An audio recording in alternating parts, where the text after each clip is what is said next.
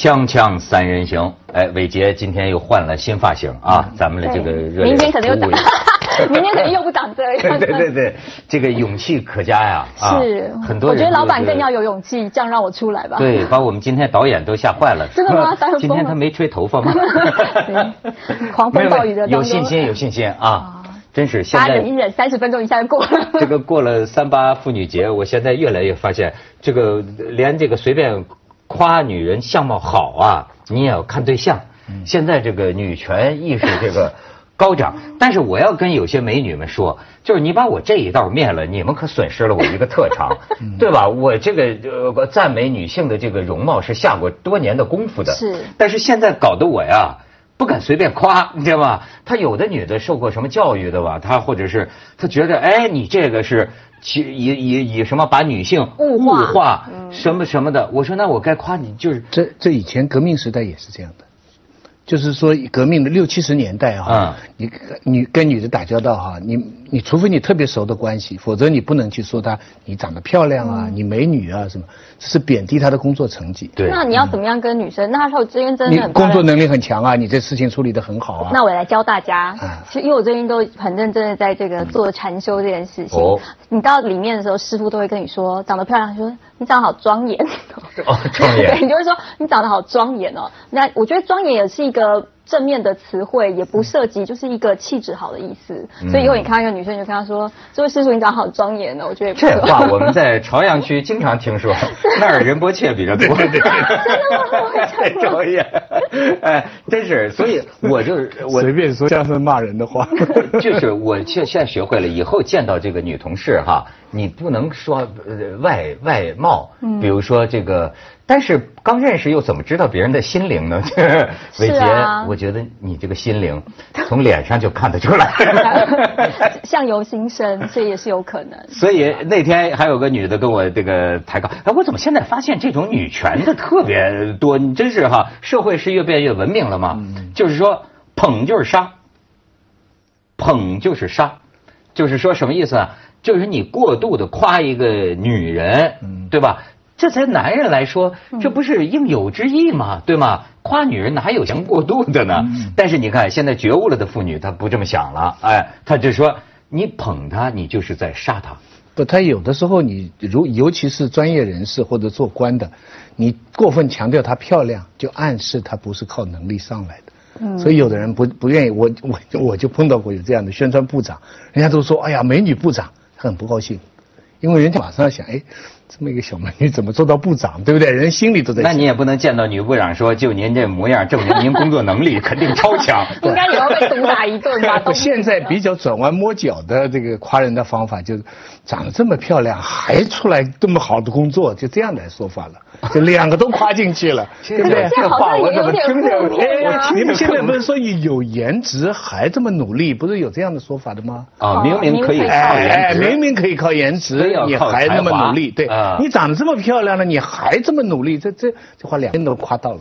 我怎么觉得两面都不是人呢？听着，我也觉得有一点，有点因为女性不对啊同胞也没有特别有被夸夸到的不要说感觉。对对，但但是相比，如果我们把握不好这个分寸呢，我还是觉得捧总好过杀，对吧？那真的对女人不礼貌的那种行为，咱们最近也知道，这多大的一个话题啊！北京地铁这个十号线，十号线。当然，最后呢，把前半段的一些事实端出来之后呢，也有人说说，你看，男人之所以对女人这么恶言相向，都是因为女人爱纠缠男人呢。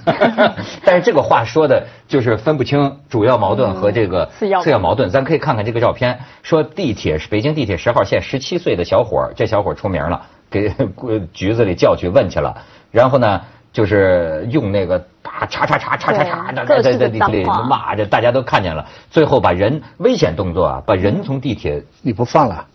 啊，他们那个不让放。是让不让放？可能播太多次了不让放。对，就是呃然后把这解个个最后把那个手机嗯丢出去临临关门那一刹那扔出去，这个绝对是危险动作。但是这个小伙后来不是也发了一个声明，就说我这么做当然是这个很抱歉。他但是你知道那俩女的非要让我扫码有多烦吗？等等，而且好像它里边还讲的很有意思，就是说啊，说这个这个那意思，我说北京话。并不见得一定说明我是哪儿的人，嗯哎，这也跟网上的很多评论有关。这跟北京话有啥关系？因为他骂的这个这个这些话里边好像有了一个外地人，嗯，就说你们外地人就就在在在在捣乱什么的哈。那么很多人一听他这个是学的北京口音呢，还是什么北京口音，就又上升到就是说啊，哎，你们北京人有什么了不起的啊？整天拿我们外地人就地域歧视盾，，这边有有性别矛盾，有地域矛盾，都齐了啊，都嗯齐了。徐老师，你想看看这个？你你你我难道你敢说你没看吗？我我看了，我看了，我看了，我看了，我看了的时候有点坏，我有点有一个很荒诞的感觉，想起了日本的一些 A V 片。日本有很大数量的 A V 片啊，拍电车男，你知道吗？嗯，就是说，电车痴汉，哎，就是说大致的情节就是一个男的欺负一个女的，欺负她，而那个女的呢反抗，但是又不能大反抗，然后他就欺负成功。嗯，但是呢，旁边呢那个乘客呢就众目睽睽，但是面无表情。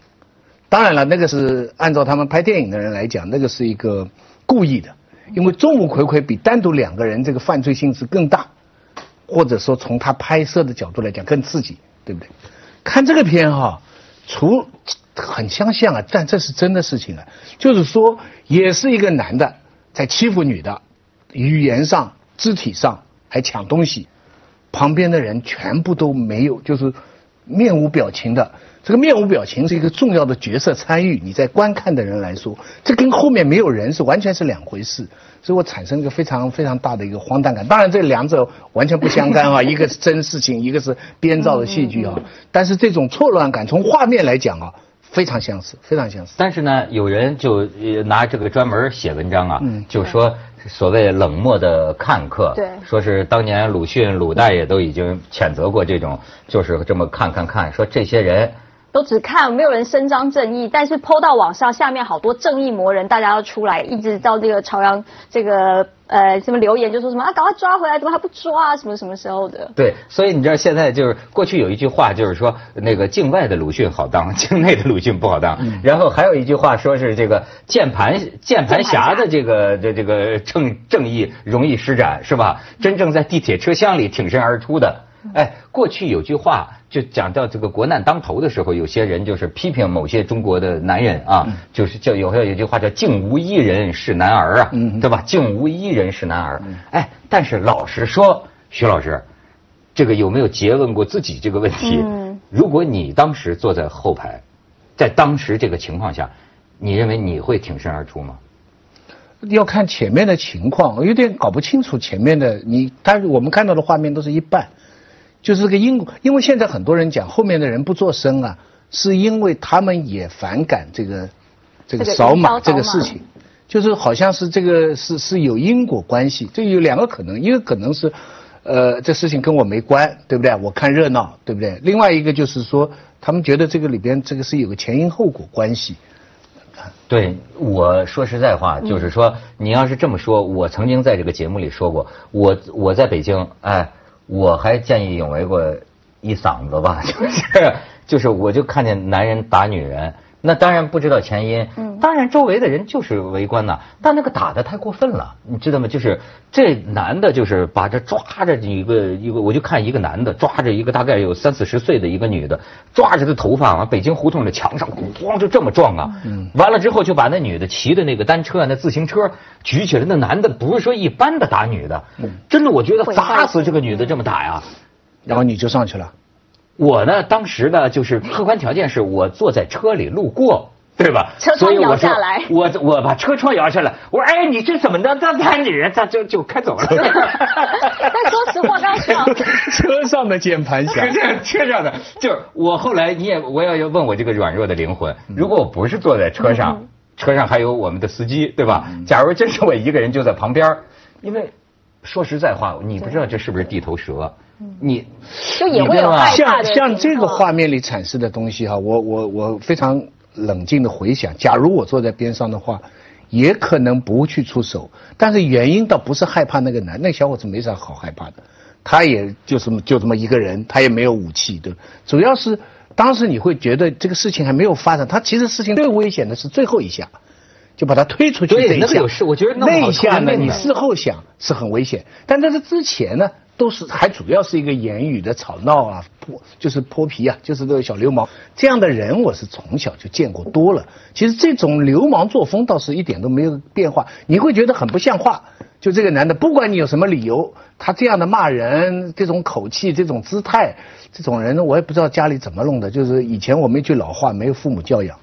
就没有父母教养的这这种人，但是你说这种时候你会站上去去跟他较劲儿吧？你好像又没有到这么严重的地步。我觉得周围的人大概是这个一个。但我会觉得说，还确实有一点点冷漠。当然，我觉得可能很多人像徐老师讲的，就是说，就觉得说他们刚刚可能也被这些女孩子骚扰过，要扫码，所以就觉得说，哎，不关我的事，不要再烦我，就是大家冷漠成这样。可是我会觉得，就像我，我为什么会觉得他们大家是冷漠？原因是因为大家肯定都觉得这个行为是有问题，不然我们不会看到完整的视频，从开始互骂啊、拉扯啊，因为已经是在车上就已经开始有肢体的拉扯了。我觉得应该是要出手说，哎，你们够啦，或是下呃，就是讲一些某些话语，让这三个人不要开始就是。进到下一阶段，或者有人说好、啊，就是大家结束，就是当一个和事佬也好的角度去去做这件事情。但我也想，如果今天是我，我可能也不见得会。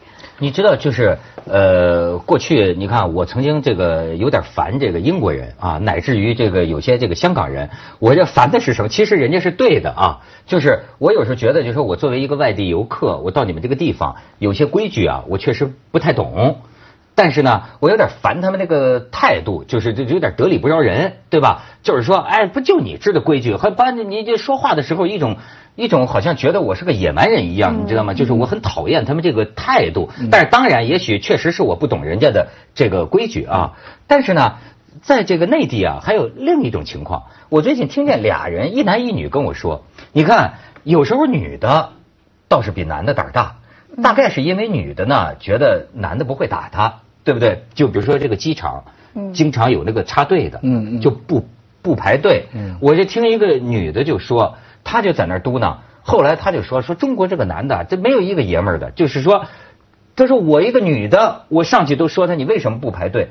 他说他插队的那个人正是一个中年的一个汉子，一个男的，在那儿念念如如的就不敢吭声。他说就是这么这么这么怂啊，就说啊。这是一个，还有一个呢，是一个男的写了个微博，他讲他也是在机场碰见别人那个插队不排队，于是要不说知识分子啊，这个思考很多，幸亏那个队啊排的是足够长，我发现留给他思考的时间呢足够多，他进行了一番 类似于大学教授的思维，他就说，他说我就想，他看见这个人插队在前面，他说我就想，为什么在我们国家有人插队？这个总是没有人应声，就说群众难道没有这种正义感吗？难道他们不生气吗？他们是没有遇到我。我估计他是不是想了得有半个小时？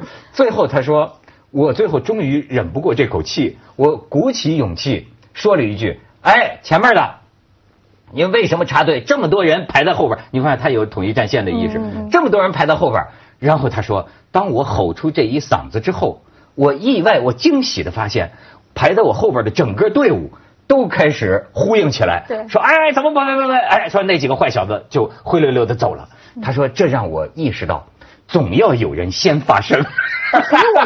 我觉得 这个知识分子很真实，这个这个这个很真实。我觉得有两点，为什么我觉得女生比较容易会站出来？像我如果遇到这种事情，我也是会立刻站出来，而且我还我有时候更过激的行为，就是如果他比如说他插在我前面，我会直接把他拉起来，我会把他拉走，因为我觉得排队这种事情呢是不能。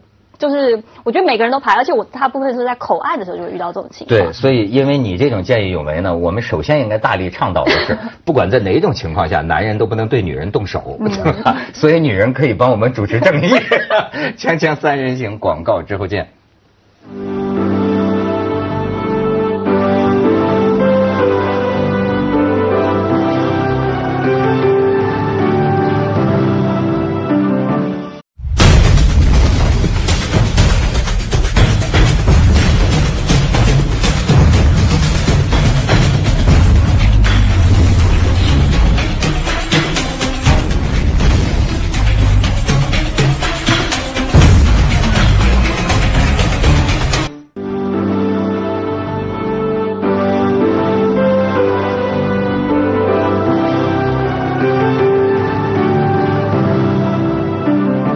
才讲到一个主要矛盾、次要矛盾哈。嗯，从这件事情就事论事来讲，这个男的的态度粗野、伤、抢人家的东西，这个这个骂人，甚至说打人，是主要矛盾。是那个女孩在之前那个这个扫扫码扫码是次要矛盾，就事论事。嗯，但是从这件事情在传播上变成一个新闻来说，这个耍流氓是次要矛盾，主大家主要关心的是扫码。是吗？当然，这个小流氓是从来都有的，扫码是一个新生事物。小流氓这个事情的是非太清楚了，不用讲的。你在任何情况下，哪怕这个女孩了，呃，伤害了你了，或插队了，或者做了他的一个明显的把把你衣服弄脏了，你这个男的也不能用这样的口气，你这样来对待他。我们刚才讲了，何况这个女的还没有做到。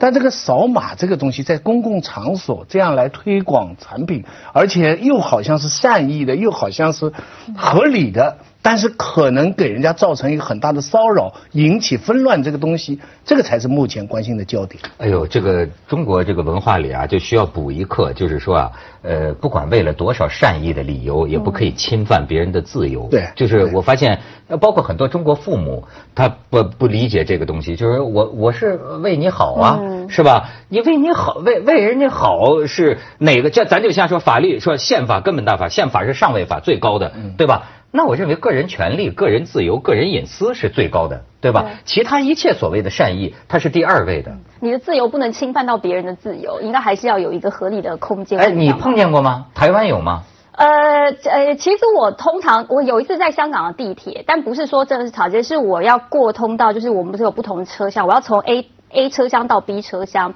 那结果就有一群外国人，他们就堵住了那个通道，他们带了行李，然后堵住了那个就是要过的那个门，然后我就我就要走过去，那他的车的行李堵住了，结果他就开始用英文骂我，那好死不死我英文就听得懂，然后我就从我就就英文回他说我完全听得懂在讲什么，你根本心就不能放在这里，怎么样怎么样，而且我就会觉得说，像我是一个。就是我不是一个说我会害怕或什么，我就会觉得说你本来就错，无论发生什么事你都是错的，那我为什么要退？我觉得很多人可能会就算了就过了，但我又不是这种人，所以我都会非常很正义的就会去制止当下这件，因为我觉得如果不去做这件事情，我回来一定会觉得心里。闷闷的，自己会不舒服。我觉得心里会过不去。我说我明明是我又没有做错，我为什么要承担这种事情？而且我觉得就是凭什么你就是还要用？就因为他是一个长得是一个华人的脸，但他硬硬是要用英文在那边就是讲啊，你们这很没礼貌啊，什么什么之类的啊，干嘛要一定要走这里啊？什么？而且用用都很难听的话，然后就立刻就对我真的发现我身边很多女的是这较劲的，就是说男的反倒是就喜欢息事宁人。你知道吗？就是经常女的为了一个机票或者为了一个服务员啊，跟你这个较劲。我们是朋友圈里有有有一位女士，就甚至飞机都耽误了，不坐了。我就要跟你这航空公司把这个事儿给你弄清楚。其实有些人说说中国人要这个什么，要真正这个法治化哈，就是需要这样较真儿的人，需要这样什么什么什么坚持到底的人。我就是那种息事宁人的人，常常息事宁人，但事后又后悔。哦，我一直不忘记，一直耿耿于怀的一件事情，就是也在飞机上，有一个外国人，有一个中国的乘客，那个电话没关，飞机哈在飞了。中就是快降落之前吧，他那个电话还在用，然后我就听到那个外国人用英文在用粗口骂的很厉害，就是用用 F 打头的那些字，然后那种口气就是说是，我当时在旁边听着就我我我我就想，我我也想骂他，我想哎对啊是人家是不守规矩，但是你何至于这样骂？而且你骂的那个人又听不懂，也不知道你在说什么，对不对骂？但我当时不知道为什么人就是怯懦吧，啊或者是怕事吧，就觉得。接下来我就得给他吵一番，那吵一番以后干啥呢？我又搞得很不开心，然后我就没想，就那那边被他骂的人完全没听懂。可是下了飞机以后，我一直在会懊悔，所以我一直在难过。我觉得，那你下一次的时候 能不能改邪归正呢？下一次再下一次再说。下次下次，但是我真的，我我我我检讨，我下了飞机以后，我好几天这件事情耿耿于怀，特别是因为我那位同胞听不懂，被他骂了都不知道。我在旁边又听懂了，这个这个真是。没关系，徐老师，下次有遇到这个状况，你一定要发作一次，因为你发作一次之后，你后来就会觉得好自然哦，一定要发作。就不我觉得有时候这就是正义，比如说我们就排队去纠正或怎么样之类，其实你换个角度想，你也是在教育，或者你也是在跟大家同时在把这个水平啊、文明水平提升的一个过程。你是在做一件善事，是做一个有福德的事情，所以你不能忍气吞声在旁边看。就像刚刚这个文涛哥说的，就是一个人讲，后面人都会讲，表示大家都这么想，只是没有人敢做。那只要每一个人都是这样讲，那以后就不会有插队的问题啊。如果从这个方面来讲的话，我们是要遏制这些这个是的行为。很光明的心灵鸡汤很光明。的，就是我我长得很壮是，就是我很能理解徐老师，因为我们俩生日都是同一天，是吧？我们都是那种就讲究生活要从心所欲嘛，从心二字就是。那他也没有从心啊就是他刚刚也没有从心从心这俩字是一个字儿，叫什么？怂。是，我们都是从心。哦，是这样 来解的。你这这你从了心嘛？你确实从了心，你当时不想惹事。我我就是我我现在学校里碰到很多不对的事情，我明明应该吵的，我都不吵。我最后怎么样来说服自己呢？因为我常常想起医生的话，心脏不好，不要生气。对，你看，徐老师。重新了，哎哎，对，徐老师，怂了，我跟你说，但是这样会我内伤我现在是什么呢？我向跟恶势力屈服了。我跟你有一半儿一样，但是我现在呢，为我们怂派啊找到了正纲，嗯就是哎，活得久的，没准是我们这样的人，就是这个东西啊，像我们爆血管的容易我跟你说，这个有点阿 Q。哎，我跟你说，个人吧，自担因果。嗯我那天听一个妈妈讲，我觉得讲的很有道理，就是别人家的就小孩儿，就是说孩子被欺负被人打，就说打回去啊，打回去啊，甚至爸爸就要教他格斗，就回去不能受人欺负。哎，后来有一个妈妈就说啊，说嗨，我也觉得孩子的问题啊，让他们自己去解决。他呢，没有那么强的攻击性，说不定也是好事儿。有些事儿他就怂了，但是那碰到有些时候他不怂，谁知道未来有什么危险等着他？嗯你知道吗？从妈妈的角度看，这也他只要能够，所以我的意思是说，哎，一方面你是觉得有点懦弱哈，但是另一方面呢，这东西个人真的就是自担因果。我觉得这本身就说明了，在我们今天这个社会啊，正气不彰。因为正气不彰，所以我们的有些关于安全的判断，我认为也不是空穴来风的。因为你比如说碰见一个情况，嗯你根本无法判断，而且呃，你要在一个很有正气的社会里，你确实可以相信，只要你出来，别人都会，大家都会支持你。但是我对这个社会没有这个信心。你明白吗？我我而而且我就觉得有的时候就是说，我们至少是不惹事的，我们跟人讲话是和气的。但是为什么有那么多人很野蛮？你知道为什么有那么多人就是就显得那么样的那个没有教养？我就觉得我对于这些人的那种厌恶感啊，就是这种不想跟他想离开这个世界，要不是想离开他们的 那种厌恶感。我跟你讲，徐老师一个很微妙的心理，有时候超过我的尊严。我自小就发现这件事情很奇怪，就是你知道吗？比如说，要有一同学啊，他骂了我，我跟你说，要是周围没没别人的话，我低头就走了，假装没听见。就是就是说，对我来说啊，我再想跟他吵架、骂回去、打起来，我觉得跟这个人打交道的任何一点麻烦，都对我来说是超过地狱一样的呃烦，你知道吗？我就说我宁愿忍了，多一就是事不如少一对我就不想理你了。但是对于我们这样的人，我认为啊，比如说这个合作者或者公司啊，或者说是领导啊，他其实需要呃有一份留心，就是我们最后做出的选择，就是啊，什么你不公平的待遇我们都忍了，不吭声。你觉得这个人就是没意见，他不像那个会哭的孩子有奶吃，但是有一天我们会用脚投票的。嗯，对吧？就有一件，就是我们是典型的中华民族啊，忍无可忍的时候，莫会挺身而出。这不合理还是不合理？我我记得我出声不代表就是合理。哎，咱们接下广告，锵锵三人行广告之后见。